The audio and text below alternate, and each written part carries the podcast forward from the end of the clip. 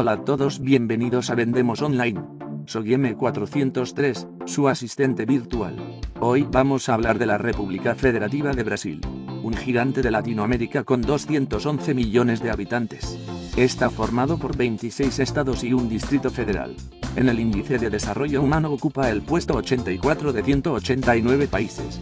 Entre sus principales exportaciones destaca las semillas oleaginosas, los minerales, combustibles, maquinaria y otros productos agroalimentarios como la carne y los azúcares. Pero nadie mejor que nuestro invitado de hoy para presentarnos el país. Adelante Salvador. ¿Con quién estás? Hola a todos, bienvenidos a un programa más de Vendemos Online. Hoy estamos con un gran amigo y gran conocedor de su país, como es Railton, que es programador en Fujitsu. Lo primero, Railton, o Ray, te voy a llamar Ray porque bueno, siempre te llamo Ray, ¿no? Eh, encantado de que estés aquí y, nada, muchísimas gracias por aceptar. Nada, obrigado. Eh, ¿Fala en portugués o fala en español? Fala en español. Sí. ok. Eh, un poquito sobre la presentación de ti, de qué, a qué te dedicas, un poco tu, tu recorrido, tu background y nada, porque podamos conocerte un poco mejor, los que no tienen la suerte. Ok. Bien, pues yo eh, llegado, llegué de Brasil en 2009, he vivido en Portugal un año y medio y desde entonces vivo aquí en Sevilla. Allí en Brasil yo trabajaba como, ya trabajaba como programador. Antes trabajaba en un hotel, un hotel cuatro estrellas que tiene en Santa Cruz Cabral, en Bahía. Y después trabajé de gerente de informática en el aeropuerto internacional de Porto Seguro, que está al lado de Santa Cruz Cabral, también en, en la parte sur de Bahía. Y después, nada, después llegado aquí, y aquí he trabajado de camarero. Después hice un curso de, de informática aquí para validar mis conocimientos que traía desde allí. Y ya empecé a trabajar en una empresa, en una empresa inglesa, se llama Travis Perkins. Y me quedé ahí dos años y ahora salí de esa empresa y vine a Fujitsu, Fujitsu y ya estoy aquí hace dos años. Porque, Ray, el tema de las convalidaciones y demás muchas veces pasa desde titulaciones en Sudamérica y Europa. Eh, muchas veces hay ciertos problemas ¿no? a la hora de equipararlos y demás. No sé si en tu caso te pasó algo similar o... No, mi, mi caso fue más tranquilo. La, la, mi convalidación, en verdad, yo había hecho en Portugal porque iba a estudiar allí. Uh -huh. No llegué a estudiar, pero ya tenía la convalidación. Entonces, aquí mi convalidación con los estudios españoles fue súper rápida, en verdad. En 15 días estaba, estaba listo la convalidación. Pero aquí es importante que un extranjero cuando venga haga aquí un, un curso. Uh -huh.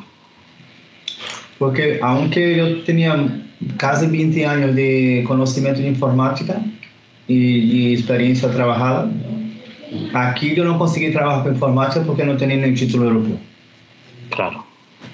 Y desde el momento que se terminé, antes de terminar el curso ya me habían contratado y ya no paré más.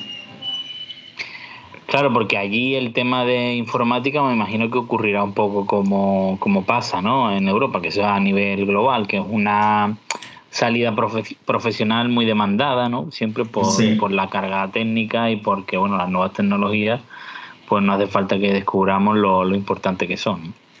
Claro, y ahora con la informatización hasta de los pequeños comercios, claro. en verdad que los programadores están está bastante demandados. Ray, un poco por eh, resumir Brasil a quienes no hayan tenido la suerte de visitarlo, eh, ¿cómo lo presentaría? Bien, yo presento el Brasil como si estuviese viajando por Europa, ¿no? Uh -huh. Es un país muy diferente de región para región. Eh, si va, por ejemplo, las personas que, que viajan normalmente en Brasil, a Brasil van a São Paulo, ¿no? que es donde está el, que llama el corazón, el pulmón de Brasil. Es donde está todas las industrias, la parte de comercio, la parte de inversión, ¿no? donde de verdad el dinero se mueve es en São Paulo.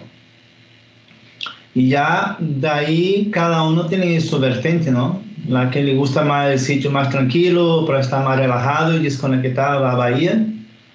Quien le gusta más estar un poco de un clima europeo para no estar ahí con mucho calor y toda esa cosa, va a la parte sur, Santa Catarina, Rio Grande do Sul, por allí, Paraná.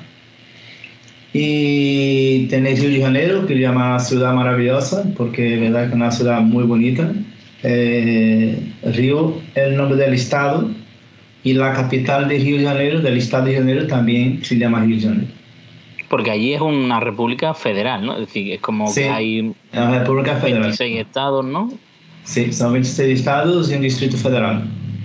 Se llama Distrito Federal porque ha sido construido para ser la capital de Brasil. Hablamos de ah, Brasilia, ¿no? Sí, Brasilia.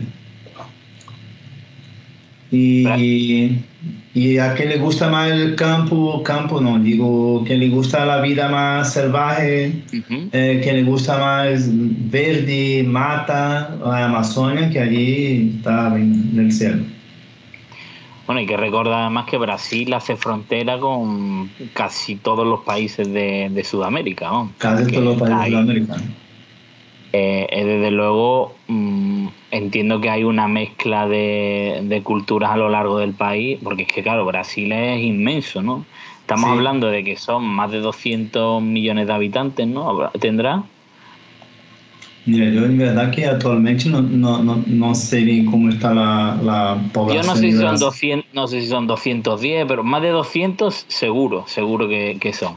Y, y, claro, pero es que la superficie es gigante, porque claro, Hay, hay, que quitar la zona del Amazonas, que entiendo que eso tendrá un nivel de densidad de población mucho más bajo, pero claro, es que la, la, lo grande que es el país, pues eh, eh, te da opción, entiendo, a muchos climas, como dice, y también muchas culturas diferentes, ¿no? Sí, y en la parte amazónica todavía se encuentran muchos indígenas, pero como es una región muy propicia a, hay muchísima madera todavía, allí hay una explotación maderera y ganadera también muy fuerte. Y porque aparte, de la parte de, lo que serían recursos naturales y demás, como porque en Brasil hay, por supuesto, mucho, ¿no? Porque eh, creo que en el gas, ¿no? Es donde más, más fuerza hay, ¿no? En cuanto a recursos naturales. Sí. Pero a nivel de industria también hay, entiendo que habrá sectores, ¿no? Muy, muy destacados, ¿no? En el país. Bien, en todo el país no, pero sí, por eso digo que São Paulo es el pulmón de Brasil, ¿no? Porque en verdad, São Paulo, hay, en São Paulo hay fábrica de todo. São Paulo es el estado donde es muy difícil que tú busques alguna cosa en São Paulo que no encuentres. Allí se fabrica todo, se encuentra todo, se vende de todo, porque allí hay muchísima gente de todos los países, de todas las culturas, y aquello que va una semana allí se queda como loco, porque aquello es impresionante, impresionante. Hay en, en, en São Paulo también hay muchísimos, muchísimas comunidades, ¿no? Hay una comunidad italiana que es súper grande allí. Hay una comunidad, hay un barrio chinés, un barrio chino, hay un barrio japonés también que es súper, súper, Que es muy grande, ¿no? No sé si es la segunda, la, eh, eh, la segunda comunidad más grande o, a lo mejor la primera después de, del propio Japón, ¿no? De japonés. Sí, sí es súper grande y es súper bonita, súper cuidada. Y toda, y en el año nuevo japonés, en el, en el año nuevo, hace una fiesta súper bonita allí. Otra cosa que, que habíamos comentado antes, ¿no? Del Distrito Federal, que es el caso de Brasilia, Brasilia, que ya, ya lo hemos comentado alguna vez, desde luego creo que es una es una, un caso muy paradigmático ¿no? y muy particular de, del, del, crecimiento urbanístico y de a veces la, las presiones políticas ¿no? que, que intentan por, por ubicar la, la, capital de forma no natural, ¿no? Porque hay que entender que Brasil no existía, Brasilia no existía antes, ¿no? Quiero, quiero decir que fue una ciudad, por así llamarlo. Proyectada, fue proyectada. Fue contratado, fue contratado eh, Oscar Niemeyer, que era el, uno de los más famosos arquitectos de Brasil, y él fue contratado con gusto para, para construir la ciudad. pero al final todo lo que ha sido la vida, eh, las casas y demás, al final se han, se han construido alrededor, ¿no? Porque al final lo que es el centro es básicamente edificios públicos. Son edificios públicos. Lo que pasa es que, claro, como aquello empezó una obra gigantesca, sí. Eh, se contrató gente de todo lo, toda la parte de Brasil, claro. incluso extranjeros. Entonces, claro, cuando, terminó la, cuando terminaron las obras, ¿dónde metía esa gente? Sí, que Entonces, no tendría un dinero, un salario muy alto tampoco, ¿no? Para permitirse estar. Bueno, no. El problema, todo, el problema todo es que esta, la gente gasta mucho con. Allí la gente gasta lo que, lo que gana. ¿Sabe? Hay aquellos que son más, que hacen un ahorro y tal, tal, pero la gran parte no. La gran parte está allí, gana su dinero, está de fiesta, quiere vivir y después que termina el trabajo ya ni tiene el dinero ni tiene trabajo. Entonces se queda por allí intentando pescar algo, ¿sabes? Claro. Entonces allí hay una, hay, hay, bueno, súper rica, que Brasilia es una ciudad muy cara, eh, hace un calor impresionante. Eh, es una ciudad que es bonita, es bonita, en verdad. Yo considero una ciudad peligrosísima. A, mí no, a mí no me ha gustado nada. Eh, pero venga, eh, son, que, que, son de gustos. Pero a mí no me ha gustado Brasil de verdad. Pero el tema de inseguridad, ¿es por algo? ¿Por, por hasta determinadas horas o es que hay zonas que no...? Hombre, hay muchísimas zonas que son peligrosas. La zona rica, rica, rica y la otra zona que están los pobres, pobres. Pero aquí, allí tú no puedes andar sí, allí tarde de la noche, allí libremente, tranquilamente. Y que hay gente loca por allí a lo más grande. No, no, claro. Bueno, eso es creo habitual en por desgracia, en muchos países de Sudamérica. Sí, sí, sí. Es una constante. Hablabas de, de un factor cultural, ¿no? por analizar un poco algunas claves para entender cómo es el, el brasileño. Hablabas un poco de, del vivir el momento, ¿no? Ese, ese espíritu. Entiendo que también, eh, saliendo de los estereotipos, ¿no? Que muchas veces entramos y demás, se puede extrapolar a casi toda la población en general, como espíritu general, es decir, la gente tiene ese esa mm, intención de mirar más al presente que al futuro, o, bueno, o crees que ha cambiado un poco? Yo creo que ha cambiado bastante, ¿verdad? Yo estuve allí en 2019 y hacía ya 10 años que no iba. Y noté que, a ver, noté que muchos de mis amigos que de cuando salí allí, con, que tenía 20 años, 25, algunos ya estaban casados con su casa, con su coche, su buen trabajo, con su carrera. Y claro, noté también algunos que estaban bien encaminados en la vida y que estaban allí ya como borrachos, otros eh, sin trabajo, otros todavía trabajando allí en un trabajo, ¿sabes? Sin, sin, muchas ambiciones. Pero en verdad que la, la, a la gente, lo vi, vi la gente cambiada, ¿no?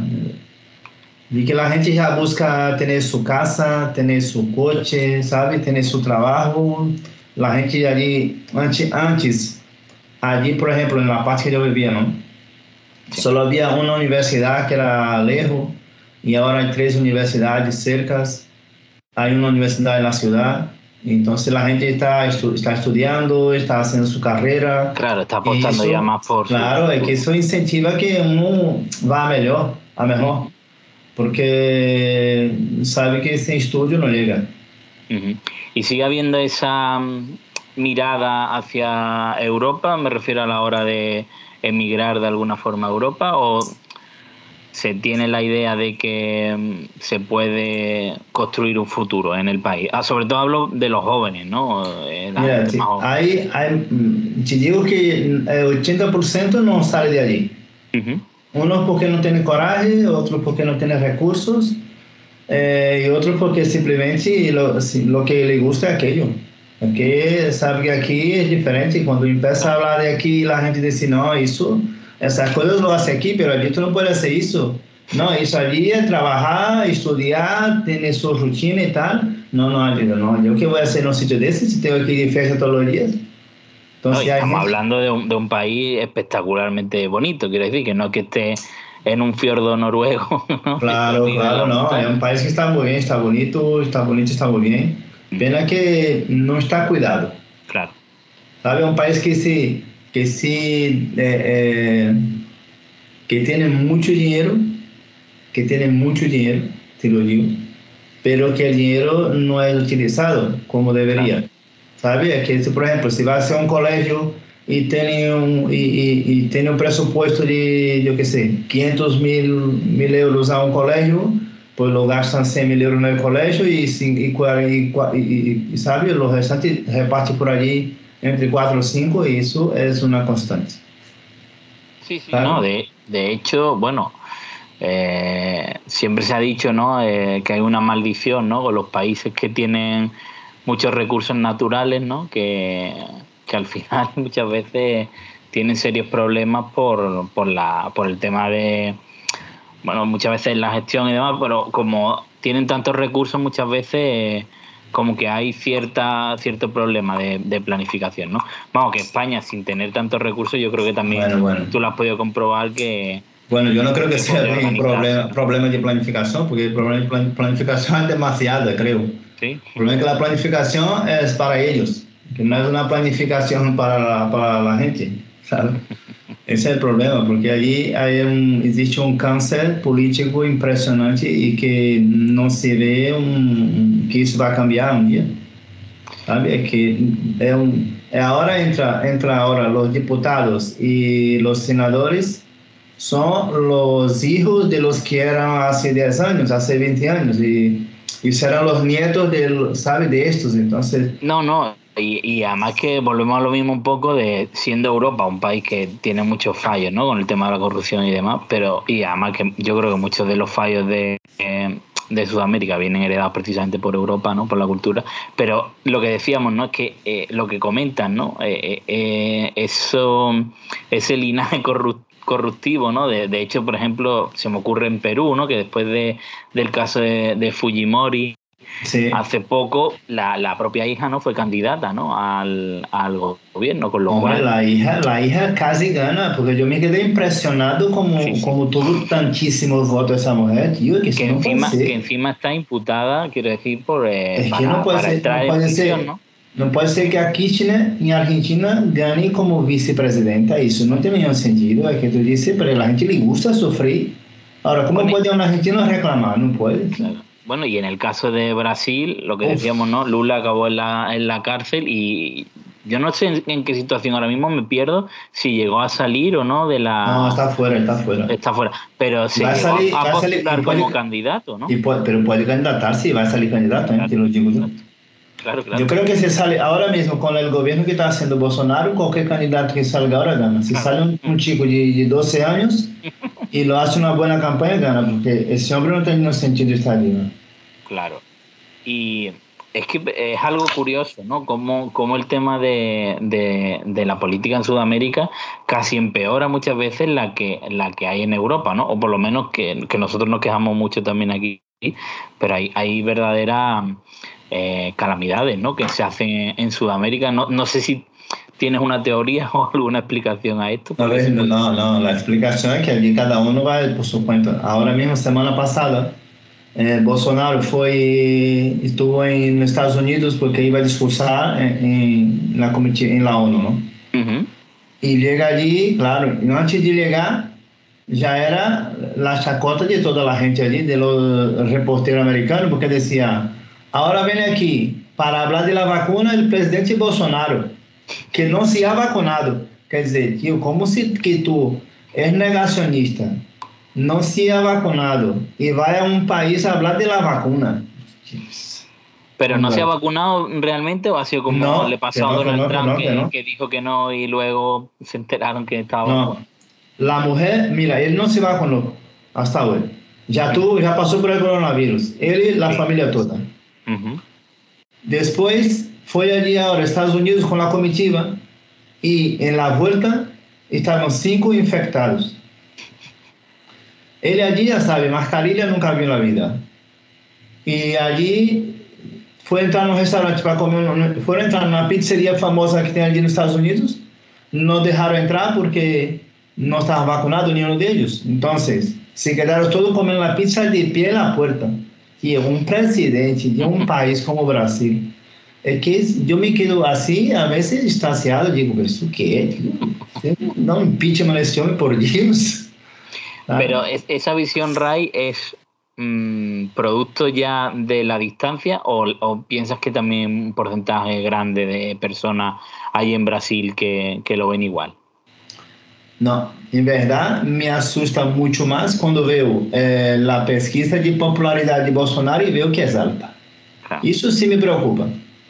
Porque tú Pero bueno, también es un poco los populismos, ¿no? En general, ¿no? Que cada vez son más comunes, ¿no? Y, y ganan mucho, muchos votos. Sí, sí, hombre, esa, con esa idea de libertad, libertad y que cada uno haga lo que le dé la gana, pues ya está. Y hay mucha gente que quiere irse, quiere ese tipo de mundo y, y apoya. Claro.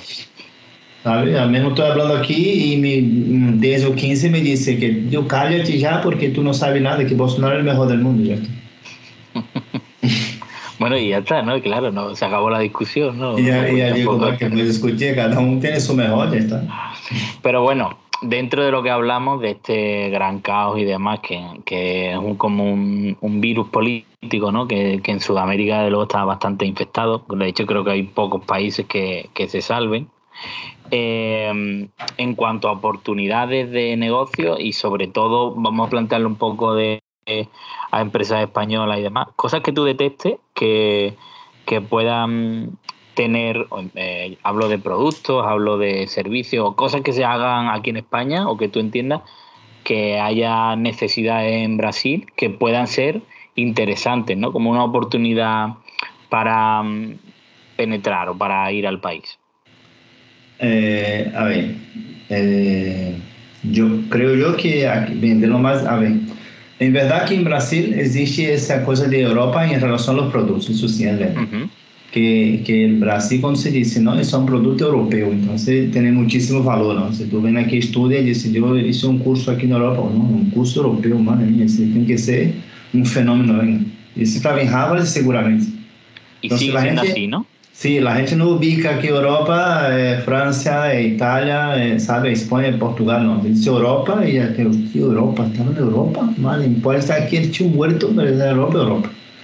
Entonces allí, allí, en verdad, yo creo que allí los productos de aquí que más se podría trabajar allí en Brasil sería el vino, que allí no, no produce. El aceite tampoco produce por allí. Eh, el aceite te refiere al de oliva, claro, porque ahí se usa aceite de, ¿qué, de colza. Allí se usa, no, allí se usa aceite de girasol. De girasol. Aceite de maíz, aceite de soja. Esos son los normales. Mm. Son, más, son más, los más utilizados. Pero aceite de oliva no. Allí me acuerdo que hace muchísimos años, 20 años, por ahí 25, 30, en el supermercado el único aceite que encontraba era la española. Esse era ali como um gourmet total. Esse de la latita que é normal aqui, ali era como um gourmet total.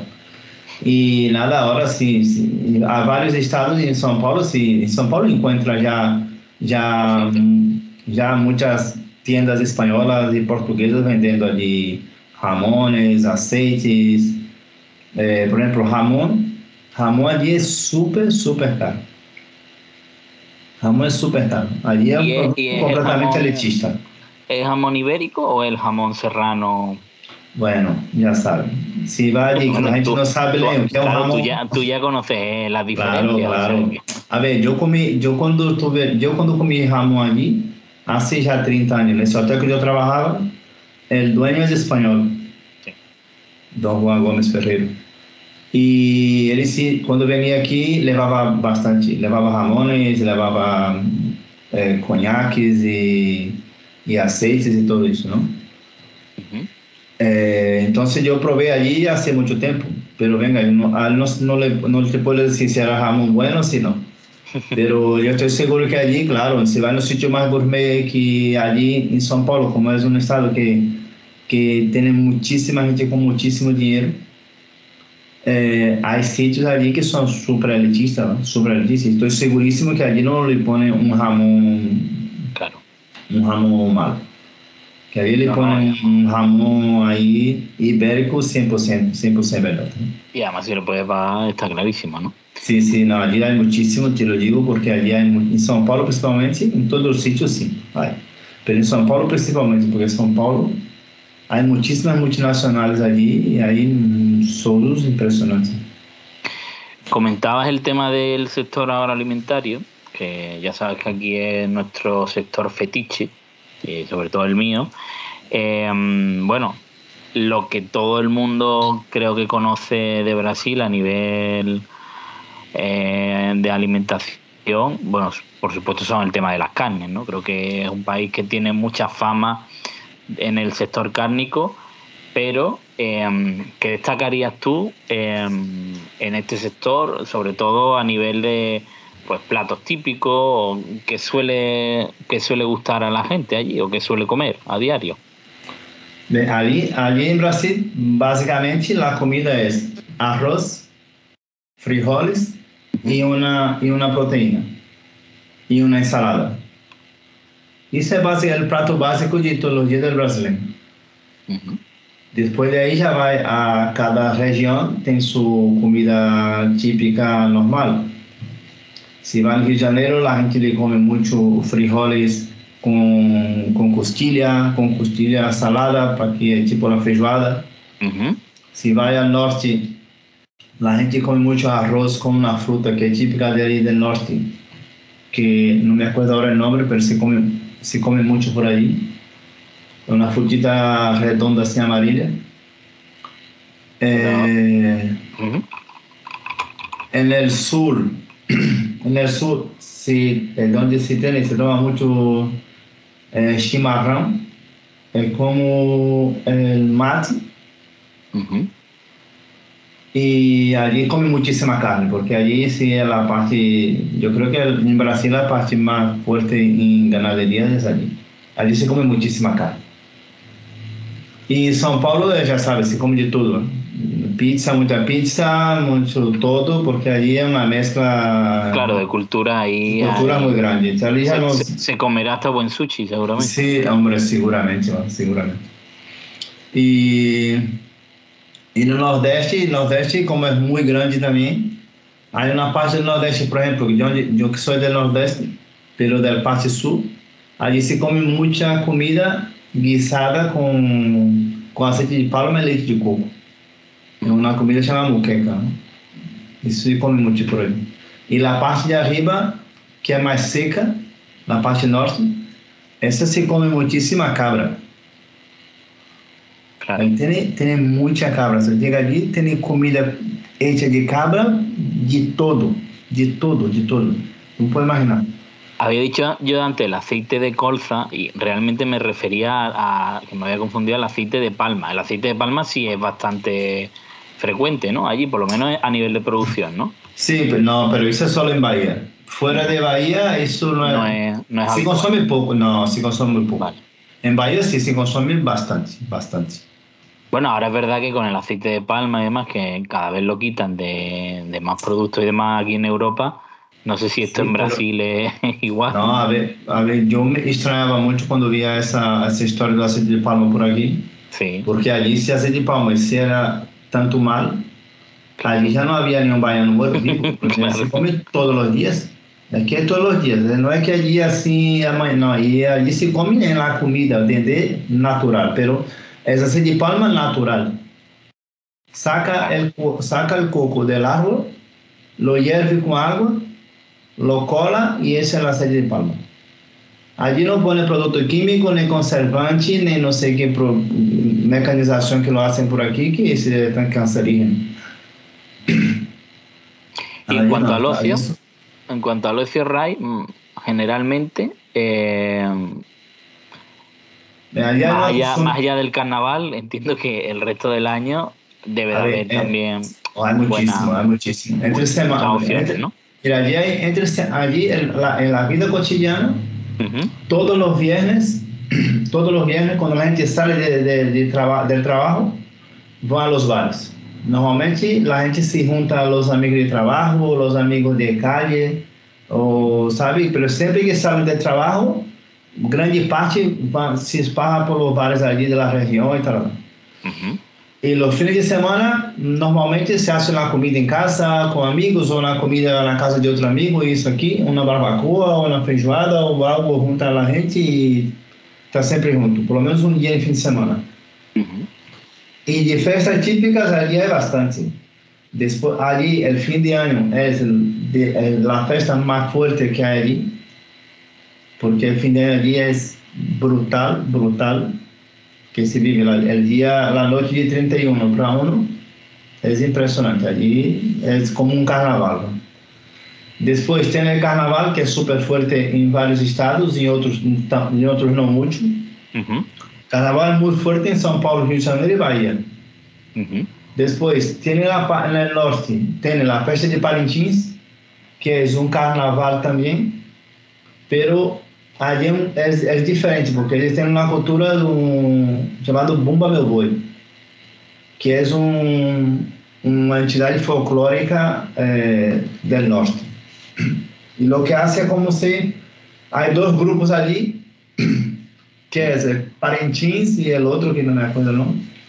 Uhum. E assim como uma disputa não, entre esses dois para ver quais, qual hace a alegoria mais bonita, a festa mais grande, não sei o quê. Y disputan un título entre los dos. Pero siempre son los dos o es que siempre, siempre son, son, los esos dos, dos los dos. Sí. Solo esos dos, ¿no? Digo, que no hay siempre más. Siempre son los dos, siempre son los dos. Voy a ver si consigo Parintins. No, y, y aquí desde luego lo que demuestra también es que el atractivo turístico, ¿no? También del carnaval. Eh, y esa fiesta es súper bonita. Esa fiesta, yo nunca fui, cuando estuve en el norte no era época de esa fiesta, pero esa fiesta es impresionante. Porque también eh, esa, ese carnaval del norte es, en, es una fecha distinta a la del carnaval. Sí, sí porque él, no llama de carnaval, ¿eh? Llama de carnaval, es la fecha de Parintins. Es, ah, vale, es vale, alegórico. No Antiguamente era, era, antiguamente era solo la, la, la pelea de los bueyes, ¿no? Era como un, un grupo es un buey blanco y otro grupo es un buey azul. Sí. Y la verdad que la fiesta era todo en relación a esos dos bois. ¿no? Pero ahora ya tenía carros alegóricos, como las fallas, ya impresionante. Ya la fiesta es un carnaval, ahora sí es un carnaval. Pero ellos no quieren llamar de carnaval porque es la fiesta de ellos. Y esta fiesta solo acontece allí, Manaus. Y bueno, eh, entonces comentábamos el tema del carnaval, otra, otras festividades ¿no? que haya y el tema de las salidas y demás. Eh, en cuanto al ocio, más allá de, del típico ocio nocturno, por así decirlo, como el que tenemos aquí, que, obviamente es mayoritario, pero el tema, por ejemplo, de cine, tema de visitas a centros comerciales y demás, ¿cómo, cómo es? ¿Es similar al resto de, del mundo? O Sí, sí, es similar aquí. las grandes ciudades con sus grandes centros comerciales, las pequeñas ciudades con los centros comerciales más chicos y la gente, ya sabe, fin de semana le gusta pasear por el centro comercial como aquí. Yo creo que es exactamente igual. No hay. Lo que busca ya es... ¿Sabe? Va a comer, desconectar un poco, mirar las tiendas, otros compran una cosita, otros no compran. Creo que es exactamente igual. Uh -huh. Y el tema de las playas yo creo que también es un poco el estereotipo ese que tenemos siempre en la cabeza, porque hay que recordar que, al final el territorio de Brasil, bueno, es que el Amazonas ocupa muchísimo espacio, ¿no? Pero es decir que al final la zona de costa es, enorme, pero bueno, que no es todo el territorio, ¿no? Entiendo que las zonas de interior, pues ¿Suelen ir a ciudades costeras también o, no es tan habitual que haya No, no es habitual. Yo, yo te digo porque yo ya viví en ciudad allí, yo básicamente viví en ciudad de costa, pero hubo años que yo trabajé en otras ciudades y vivía en ciudades que no tenía playa y da una pereza de salir de tu ciudad para ir a la costa, tío, que es impresionante. Y también en la, hay muchísima cosa para hacer, hay muchísima. Los que tienen río, lo, las ciudades que tienen río, que se puede ir, como a una playacita y tratando el río, pues lo hacen allí, en su playa. Y los que no tienen, pues, tío, inventa otra cosa, una barbacoa. Allí hay muchísimo, una cosa que es muy común allí en las ciudades que no tienen playa, es, es hacer, hacer trayectos a caballo. Eso de una ciudad a otra. Eso se hace muchísimo, muchísimo, muchísimo é, junta um grupo de, eu sei, 3, 4 mil pessoas, ou menos ou mais, não sei, depende do tamanho da cidade, e vão de um ponto a una finca en otra ciudad. Y allí, cuando llega toda esa gente, hace una barbacoa de esas. Ah, bueno, bueno, ya, ya me imaginaba yo, digo, no, no creo que sea ¿no? el, el, el, el atractivo solo el, el trayecto, ¿no? Que luego hay un... Bueno, el atractivo es cuando llega. Eso no, atractivo, no, el atractivo es todo, porque yo ya fui claro, en claro. varias y te digo que es súper... Es como hacer, es como hacer Rocío, pero en un día, uh -huh. y a caballo. Entonces va mucha gente con el coche que no tiene caballo, va con el coche, sí, que no tiene costumbre. Por, por, zonas muy bonitas, naturales, sí, independientemente sí, es, de... La verdad que es súper bonito, eso. Porque allí, allí, antes de edificar, de edificar todo aquello, ¿no? Sí. Eh, se hacía mucho la, la, llevar el ganado de un lado a otro, ¿no? Ajá. Entonces eso se quedó muy, como ya terminó eso, ya se lleva el ganado ahora de, de, de barco, de tren o de camiones. Entonces se quedó eso de hacer ese mismo camino que hacía con el ganado, pero hacer la gente, ¿no? Claro. Entonces llaman los troperos. Entonces esa gente que iba allí, tropero. Eh, traté de una comida, porque ellos hacían una comida, cuando paraba para descansar, hacían una comida que se llamaba feijão tropeiro, que acompaña a la, la carne de la, de la barbacoa. Y entonces hace ese trayecto y invita a la gente que vaya, y cuando llega allí hace una fiesta todo el día. Hay muchos que empiezan por la tarde y van hasta el otro día por la tarde. Y es súper bonito, la verdad que es súper bonito. E hacen sempre, hein? Hace a cada semana, a cada 15, em várias fincas diferentes. E em cidades, muita gente viaja de uma cidade a outra para de ali a outra finca, não sei o quê. Isso é um, um mundo entre Ray, no me quiero eh, olvidar del tema de, la, de las negociaciones, un poco eh, la relación entre empresas. Tú has trabajado allí, tú has trabajado aquí. Eh, ¿Qué diferencias ves en cuanto a las relaciones eh, profesionales y sobre todo eh, algún consejo que daría para las empresas que quieran mantener relación con las empresas de allí, es decir, en cuanto a consejos de, en cuanto al tiempo, la respuesta, la forma, un poco, entiendo que el idioma también es importante, no lo sé si es, fundamental, eh, un poco en general, tu experiencia y consejos en este sentido. Bem, eu creio que em relação ao idioma, afinal se entende, sabe? Porque há uma diferença grande no idioma, mas se habla despacio e afinal se entende uma palavra ou outra que é bastante diferente. Pero depois já no sentido da frase e quando uma palavra lhe escapa o sentido, se chega a comum. E já quando se empieza uma negociação, uma conversação frequente, ya el idioma ya no es, no es tan problemático, ¿no? Se va aprendiendo un poco y, y allí, en verdad que, que las empresas brasileñas son muy profesionales. Uh -huh. Hay todo, es claro, como allí. Sí, como aquí. como aquí en cualquier país. Pero en verdad que allí la gente es muy profesional y la gente trabaja muy bien. Eh, lo que tiene que allí, si intenta hacer un negocio con una empresa allí, es informarse en los órganos del gobierno, si la documentación de la empresa está bien, buscar en internet. Hay muchísimos órganos allí donde la gente eh, pone las empresas en juicio. Eh, la gente hace muchísimas denuncias a empresas fraudulentas. Eh, buscar información y buscar informaciones a fondo. Y si la empresa es buena, pueden tirarse de cabeza, porque de verdad que allí hay un profesionalismo muy, muy bueno. O sea que las relaciones, digamos, profesionales suelen ser duraderas, ¿no? Si hay buen sí, resultado, sí. suele haber sí. cierta fi fidelidad, ¿no? Claro que sí, claro que sí. Segurísimo. Una empresa seria, una empresa seria allí se puede investir tranquilamente. ¿Y alguna diferencia que veas tú, cultural a nivel de empresa? Por ejemplo, eh, en algunos países eh, o muchas empresas me han dicho que una de las cosas que notaban en algunos países ¿no? de Sudamérica era el tema de los tiempos, por ejemplo, el tema de los tiempos de las respuestas y demás, que a, veces eran un poco más lentos de lo que querían y que a veces al insistir un poco en acelerarlo, pues las negociaciones caían. No sé esto en Brasil si es parecido o, no tiene nada que ver, o es otro, otro ritmo distinto. Ver, allí depende, ahí sí depende de dónde está. De Porque, por ejemplo, en São Paulo, en São Paulo las respuestas son más rápidas, sí. Claro. Porque allí la ciudad anda en otro ritmo.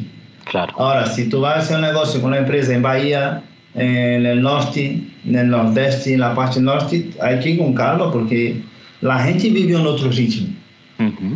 Entonces, claro, hay muchísimas empresas allí ¿no? que quieren cerrar negocio y trabajar bien, pero la, la, la cultura de la gente es ser tranquila. Entonces, si tú coges una empresa que ya está allí afincada en una empresa profesional, no, y va a dar la respuesta rápida y va a intentar cerrar el negocio, porque esa es la actitud. Claro. Pero, pero si tú vas allí y ves que la gente anda a su ritmo, hay gente allí que tú dices, uh, Aquí lo digo, ¿eh? Aquí empezamos en enero para cerrar en diciembre. Mi cachaza. ¿Sabe? Y cachaza y fiesta. No, allí la gente, cuando es profesional, es muy profesional. Ahora, allí una cosa que es diferente de aquí, que allí las relaciones son, son menos, eh, allí son más personales, ¿no? El brasileño es más pasional, más cercano, ¿no? Entonces, muchas veces lo, lo que pasa es que mucha gente tiene miedo porque cuando ve la, la, la actitud de la gente con tanta cercanía, ¿sabe? Y, y, y, tan rápido, dice, si me quieren engañar. Claro, y fíjate que hablamos de España, que dentro de lo que cabe y sobre todo en Europa es una cultura muy similar, ¿no? Pero que si nos vamos a otros países europeos, ¿no? O en Alemania, o, y ahí la diferencia sí que es abismal.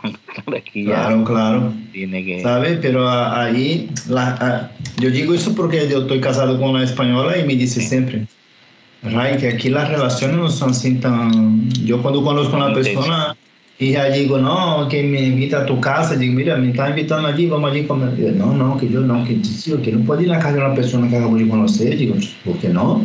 Si está llamando. Si no, no, que aquí no es así, cálmate, tú, y dice, También te digo, Ray, yo creo que aquí antes igual no era tan así, ¿no? Pero creo que era mucha más, mucho más abierto. Pero es verdad que eh, la, cada vez más la gente más, más europea en lo bueno y en lo malo. Y, y, para mí en eso un poco en lo malo, porque es un poco más cerrada, ¿no? Que antes. Antes yo creo que sí había una cultura más abierta a, a eso. Pero sí, sí, totalmente, ¿no? Yo creo que, que es una diferencia que muchas muchas personas identifican. El tema del comercio electrónico, Ray, ¿cómo, cómo lo ves allí en, en, Brasil? ¿Conoces bien los dos países y un poco cómo, cómo ha evolucionado todo después de la pandemia? Que imagino que igual que aquí, allí habrá sido una obligación para empresas y usuarios, pero ¿cómo ha sido esa evolución? Es decir, antes de la pandemia, ¿cómo era la situación y si ha cambiado mucho ahora? A ver, allí hay una gran diferencia en relación aquí Vou, vou, usar, vou usar como exemplo a Espanha, ¿vale? Vale. Há uma diferença muito, muito grande em estrutura, não? Em estrutura. Ali, por exemplo, tu tem internet na cidade e quando sai da cidade já não tem internet. Já não tem dados.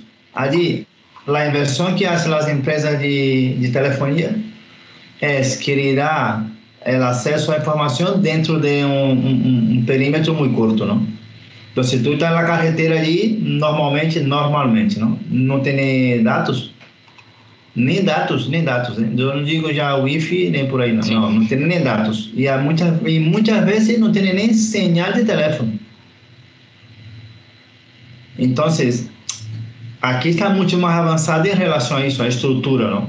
Uhum. E pela parte de informática, de conhecimento informático, o Brasil está muitíssimo avançado. Hein? muchísimo. Yo creo hasta que más que Creo yo, creo yo. Sí, pero me refería sobre todo al tema de, del consumo y demás. Es decir, la gente, entiendo que ya lo que dice de infraestructura es una gran limitación, pero la gente sobre todo, eh, me vale ahora, pero antes de la pandemia eh, era habitual que comprara por internet, que, mm, que hiciera pues compras de, de cualquier cosa, ¿no? No solo de comida o de, o de billetes de avión, sino de cosas en general, o no era habitual. Sí, es súper habitual. Se ve que el brasileño, eh, eh, los americanos tasan los brasileños como el tercero más consumista del mundo en Estados Unidos. Son pierde para los japoneses y para los franceses. Y después de eso, los brasileños, que son súper, súper consumistas. Y allí se compra todo por internet, como aquí. Ajá. Y después de la pandemia, se ha disparado aún más, ¿no? O estaba el nivel tan alto que, ya. Yo creo que, yo creo que han disparado porque el nivel ya era alto. No, allí la gente tiene, en verdad que la gente allí tiene mucha facilidad con informática y tiene mucho acceso a, a, información de esa forma, ¿no? Que yo creo que no ha cambiado mucho, que ya la gente ya hacía muchísimos trámites por internet y continúa haciendo. Te decía eso porque sabes que aquí, por ejemplo, en España, la gente pues tampoco está en unos porcentajes altísimos de comercio electrónico, cada vez más altos, pero había sectores, por ejemplo, el de la alimentación, que eh, estaban muy bajos y costaba mucho que entraran. Y después de la pandemia se ha disparado. Y yo creo que ahora mismo debe ser de los sectores que, que más se ha mantenido eh, este porcentaje. Y claro, no sé cómo ha, cómo ha afectado eso allí también. Pues Hombre, yo creo que afectó igualmente, ¿no? Yo creo que en todos los países del mundo eh, esa parte de comercio electrónico para determinados productos que no se compraba tanto en internet se pasó a comprar. Pero allí, en verdad que allí ya se movía bastante bien.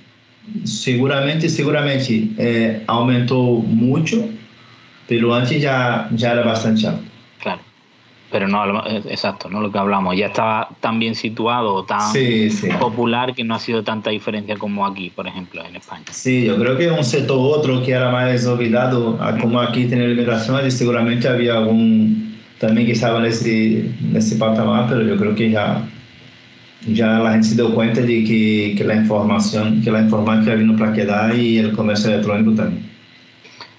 Pues nada, Ray, ya para cerrar te diría que bueno hicieras un alegato un, que vendieras un poco Brasil para aquellos que quieran visitarlo o que quieran ya meterse un poco más y hacer negocios eh, con las empresas de allí.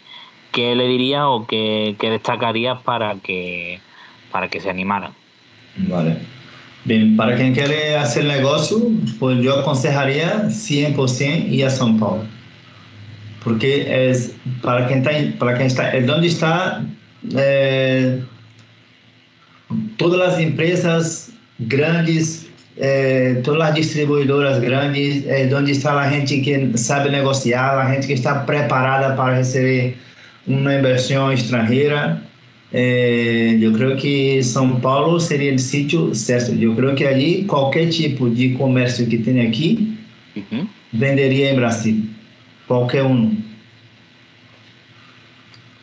E para quem quer viajar e conhecer, eu aconselharia é, Rio de Janeiro, que é super bonito, e Bahia também é super bonito. São sítios de praia, mas são sítios maravilhosos, com gente muito buena, gente alegre. Vai ali encontrar simpatia, alegria, será super bem recebido a gente está sempre com uma sorriso na cara, seja pobre ou seja rico, como for. Atendem super bem, é um país que está super preparado para o turismo, mas ali há que ter muito cuidado para não ostentar. A ostentação é o peligro, peligro para um turista. Vale, hablamos a nível, a nível turístico, claro. Mira, digo a nivel turístico también, porque allí, por ejemplo, antiguamente, hace mucho, no se escuchaba mucho decir, por un ejemplo, ¿no? Que, ah, en Copacabana, que robaron allí en Copacabana, no. En Ipanema, un, un, robar en Ipanema era muy difícil, muy difícil. Pero ahora ya bastante. Ya se ve ese turista que sale allí eh, con ese reloj dorado, ¿sabe? Mucho oro en el cuello, eh, pues en japonés con las cámaras, ¿no? esas cámaras en el pecho ahí, como en todos los países se puede andar. Allí sí puede andar, pero corre un cero riesgo de que la lleve.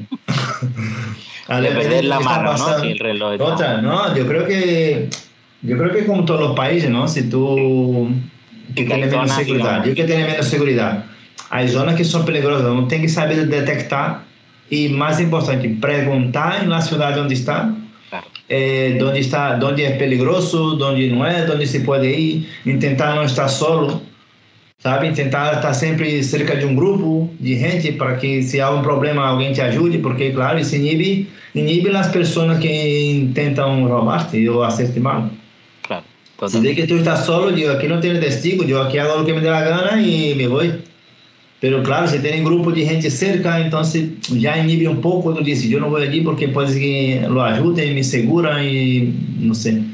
Entonces, Yo tengo la teoría, Ray, no sé si tú la compartes, que se puede ir a cualquier sitio, pero que hay sitios donde tienes, digamos, una zona roja restringida más grande y otra es la que tienes menos, ¿no? pero siempre a cualquier sitio se puede ir. Lo que pasa es que, al estar más restringido, pues es más rollo, es más difícil visitar, pero bueno, que en Brasil hay muchas zonas verdes, por así decirlo, para... Sí, en Brasil, Brasil es tan grande y la ciudad tiene... Si vas a Rio de Janeiro, por ejemplo, la gente ahora tiene esa, esa, esa fiebre de visitar la favela, ¿no? Sí. Yo, yo voy a... Sí, yo no voy. Yo, infelizmente, me diga lo que queráis, porque mucha gente, cuando digo eso, y a veces dice, oh, tú no puedes decir eso. Yo, yo puedo decir que es mi opinión. Claro. Yo voy a Brasil y el último sitio en el mundo que voy es una favela. Porque no hay necesidad, es la misma cosa que yo vengo aquí tío, a Sevilla y el primer sitio que voy es la mi vivienda, no hablando mucho mal, pero... Claro, sí, sí, ¿no? ¿Tiene sentido? No tiene sentido ninguno. No, si no, tú vas a Corcovado, vaya. No, pero, pero a, las 3.000 viviendas, ahora mismo si va, va sin guía ni nada y, es posible que ni vuelva. Bueno, no que no vuelva, pero que vuelva. Sabe que es peligroso. A ver, que puede ser que, puede ser que tú vayas 50 veces y no pase nada. Pero que es verdad que el turismo de favela es un poco como, porque no te enseña obviamente toda la zona y solo puedes ir por varias, al final es un poco como un zoológico, ¿no? Porque es como que te enseña la zona, ¿no? Mira aquí esta gente que están aquí, ¿no? Eh, también yo la impresión que tengo un poco de, de, ese turismo, que está muy regulado. Claro, claro. El problema es que allí las favelas ahora no, ya no puedes decir favela, ¿no? Son comunidades. Entonces las comunidades eh, se dicen, dice el gobierno, ¿no? Vende el gobierno, que no es el gobierno de Bolsonaro, vende el gobierno ya hace ya 20 años vendiendo, que las, las comunidades están pacificadas, ¿no? O sea, lo que hizo el gobierno fue metió el ejército en toda la favela, la favela más peligrosa, ¿no? Sí. Salió corriendo un montón de bandidos fueron las favelas que el ejército no estaba. Y ese ejército se quedó allí un año, implantaron un montón de, de puestos de policía. Es verdad que aumentó bastante el policiamiento, pero cuando el ejército salió, los bandidos volvieron y el tráfico de droga continuó exactamente igual como era antes como ocurre siempre en estos casos. ¿Sabe? Entonces, mm, pacificada, pacificada no está. Ya ahora sí puede andar, porque se puede andar en el centro de la favela.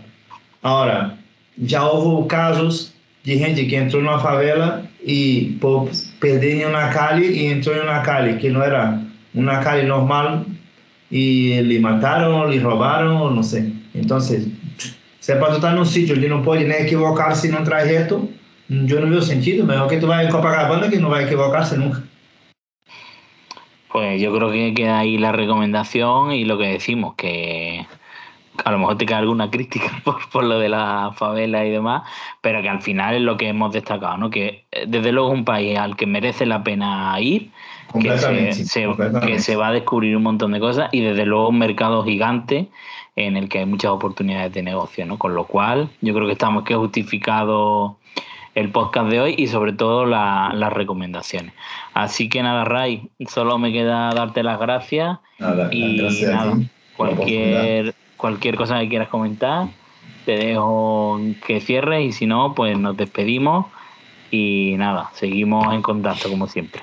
Nada, decir que es un país muy bonito, verdad que hay, hay mucha gente que cree todavía que Brasil es peligroso para ir, pero no. Yo eh, estuve allí con, con, mi mujer hace dos años y ella volvió encantada. No pasamos ni una situación de peligro y andamos por todo lado que tú puedas pensar. Después recomendé a un amigo que trabajaba conmigo en esa empresa eh, que yo estaba antes y fue él solo con la mujer, además que es mochilero. Y fui allí con su mochila y andó por allí, la gente le ayudaba, no hablaba el idioma y ha ido para, volvió, volvió diciendo, es impresionante, de que había, se había enamorado de Perú porque era así y no imaginaba que Brasil todavía sería más. Entonces, yo digo que de verdad es un país muy bonito, que se puede ir tranquilamente y disfrutar de aquello, porque aquello es maravilloso. Pues con esa recomendación lo dejamos. Pues Ray, muchísimas gracias y nada. Eh, gracias. Seguimos. un abrazo. Otro. Hasta luego.